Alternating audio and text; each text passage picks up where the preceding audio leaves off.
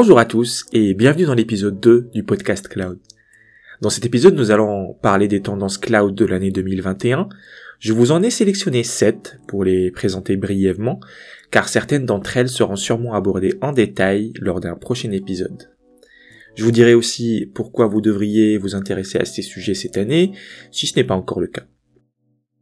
Avant de commencer, je voudrais remercier tous ceux qui m'ont fait part de leur feedback par rapport à l'épisode 1, c'est grâce à vous que la qualité de ce podcast pourra s'améliorer au fil du temps. Alors, le cloud public existe depuis maintenant plusieurs années. Au début, l'objectif des entreprises qui entamaient des projets de migration ou qui développaient de nouvelles solutions sur le cloud, c'était de bénéficier de ses atouts premiers, à savoir une infra robuste, élastique et plutôt sécurisée qui va s'adapter à chacun de leurs besoins.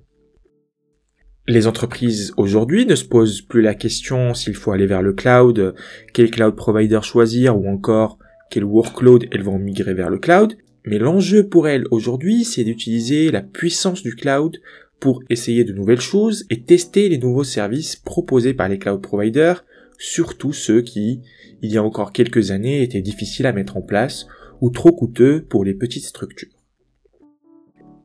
Le premier exemple qui me vient à l'esprit et qui est donc la première tendance que l'on va aborder, c'est l'intelligence artificielle et le machine learning.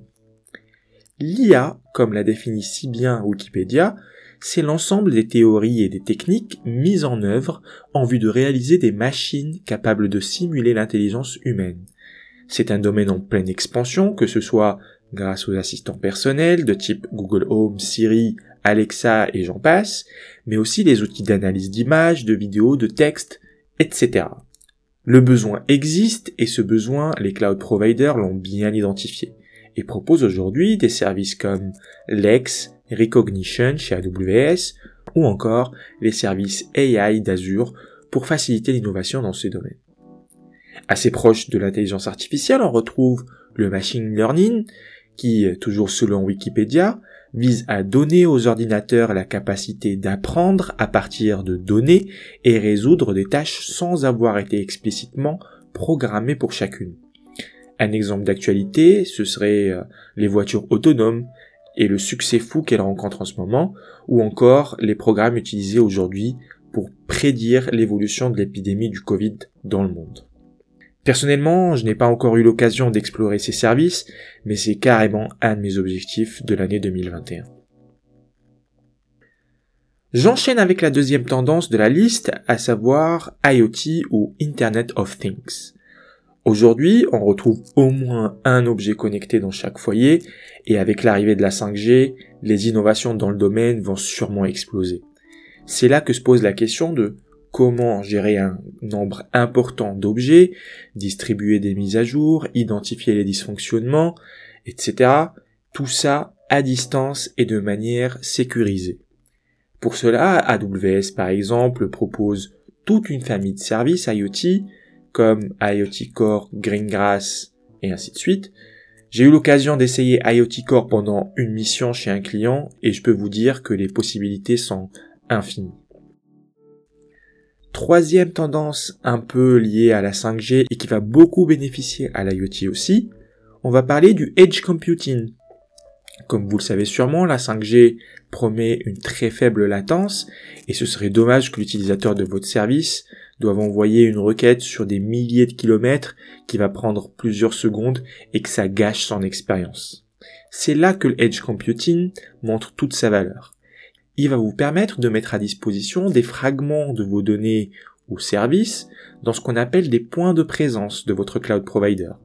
Comme ça, votre client pourra accéder à ces fragments directement depuis le point de présence le plus proche de sa localisation.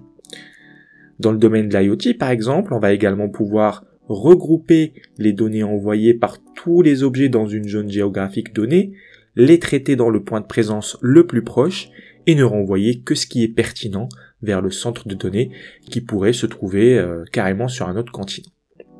Alors, exemple de service euh, Edge chez AWS, on retrouve CloudFront, Lambda Edge et plein d'autres. On passe ensuite à la quatrième tendance de l'année 2021 et qui a un rapport avec le contexte épidémique que l'on vit en ce moment et qui oblige la plupart d'entre nous à faire du télétravail. Et qui dit télétravail dit problématique d'accès à distance, aux outils d'entreprise, les histoires de VPN qui se déconnectent toutes les 30 minutes et évidemment les questions de sécurité. Malheureusement, toutes les entreprises n'étaient pas prêtes à faire le pas, surtout que c'est arrivé un peu sans prévenir. C'est là que les virtual desktops ou bureaux virtuels arrivent et apportent une solution plutôt rapide à ce problème.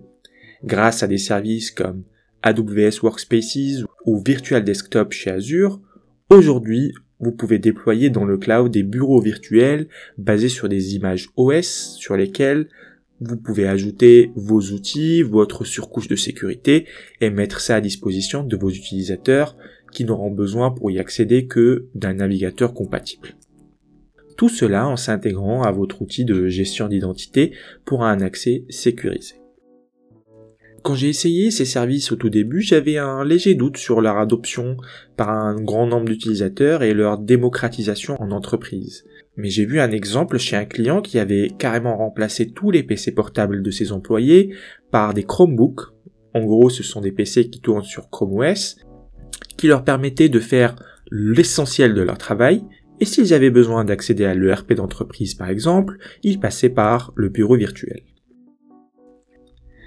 Cinquième tendance de la liste, cette fois-ci, ce n'est pas un service proposé par les cloud providers eux-mêmes, mais plutôt des solutions cloud agnostiques ou les solutions qui sont utilisables avec le cloud provider de votre choix, évidemment parmi les plus connus dans le marché. Premier exemple qui me vient à l'esprit et que j'utilise tout le temps, Terraform par HashiCorp, qui permet de décrire votre infrastructure avec du code et de la déployer sur le cloud provider de votre choix. Comme la plupart des clients qui ont fait le choix du cloud public en ont sélectionné plus d'un seul, Terraform s'impose aujourd'hui comme l'outil d'infra as code le plus utilisé sur le marché. Et aujourd'hui, les clients se mettent aussi à développer des solutions cloud agnostiques. Comme ça, si demain elles veulent changer de cloud provider, ça se fera beaucoup plus facilement. Évidemment, quand on fait ce choix, on utilise un peu moins les services managés du cloud provider, car l'équivalent chez le concurrent n'est sûrement pas fait de la même façon. On passe ensuite à l'avant-dernière tendance dont je voulais vous parler, qui a déjà séduit beaucoup de monde ces dernières années, c'est le serverless. Et oui, je sais que derrière le serverless, c'est quand même des serveurs, pas besoin de me le rappeler. Mais quand on voit ce qu'offre cette famille de services chez les différents cloud providers, en termes de facilité de prise en main, vitesse de mise en place et ainsi de suite, on comprend pourquoi cela séduit autant à la fois les opérationnels, mais même les développeurs entre AWS Lambda, Azure Functions, DynamoDB, SQS, SES.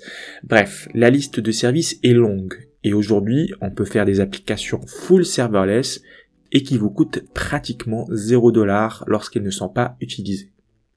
Et ça, je peux vous dire que ça peut motiver plus d'un pour se lancer et créer son propre projet qui ne lui coûtera de l'argent que quand il aura du succès. Il y a même aujourd'hui le serverless framework qui au passage est compatible avec plusieurs cloud providers et qui va vous permettre encore plus facilement de déployer des applications full serverless sur le cloud provider de votre choix. Et comme on a laissé le meilleur pour la fin, on va parler de la septième et dernière tendance cloud de cette liste, qui n'est autre que la sécurité. Alors vous me direz oui, la sécurité ce n'est pas une tendance, on sait depuis toujours que c'est important, et je vous dirais que oui, vous avez raison. Mais en 2021, le cloud est au top de sa forme. Les entreprises qui se sont lancées sur le cloud, soit pour suivre la tendance, soit pour découvrir ce que celui-ci proposait, aujourd'hui ne peuvent plus s'en passer et sont confrontées à des challenges de sécurité. Alors je ne dirais pas plus difficiles que ce qu'elles avaient en data center, mais plutôt différents. Car avec le cloud, aujourd'hui, les données transitent vers un data center distant, soit via Internet, soit via une connexion dédiée, et donc il faut faire attention à sécuriser l'accès à ces données tout au long de la chaîne. C'est pour cela qu'on commence à voir des entreprises qui se spécialisent carrément dans la sécurité dans le cloud. On voit aussi une tonne de services proposés par les cloud providers ou par des tiers pour monitorer, analyser et automatiser la réponse aux différentes alertes liées à la sécurité sur le cloud. Et ce n'est pas pour rien que certains cloud providers proposent carrément des certifications dédiées principalement à la sécurité sur leur plateforme. Voilà, on a fait le tour des 7 tendances cloud 2021 que je vous ai sélectionnées. Encore une fois, certaines d'entre elles feront sûrement l'objet d'un épisode dédié, donc pour être sûr de ne pas les rater, n'hésitez pas à vous abonner au podcast. Merci pour votre écoute et à la prochaine.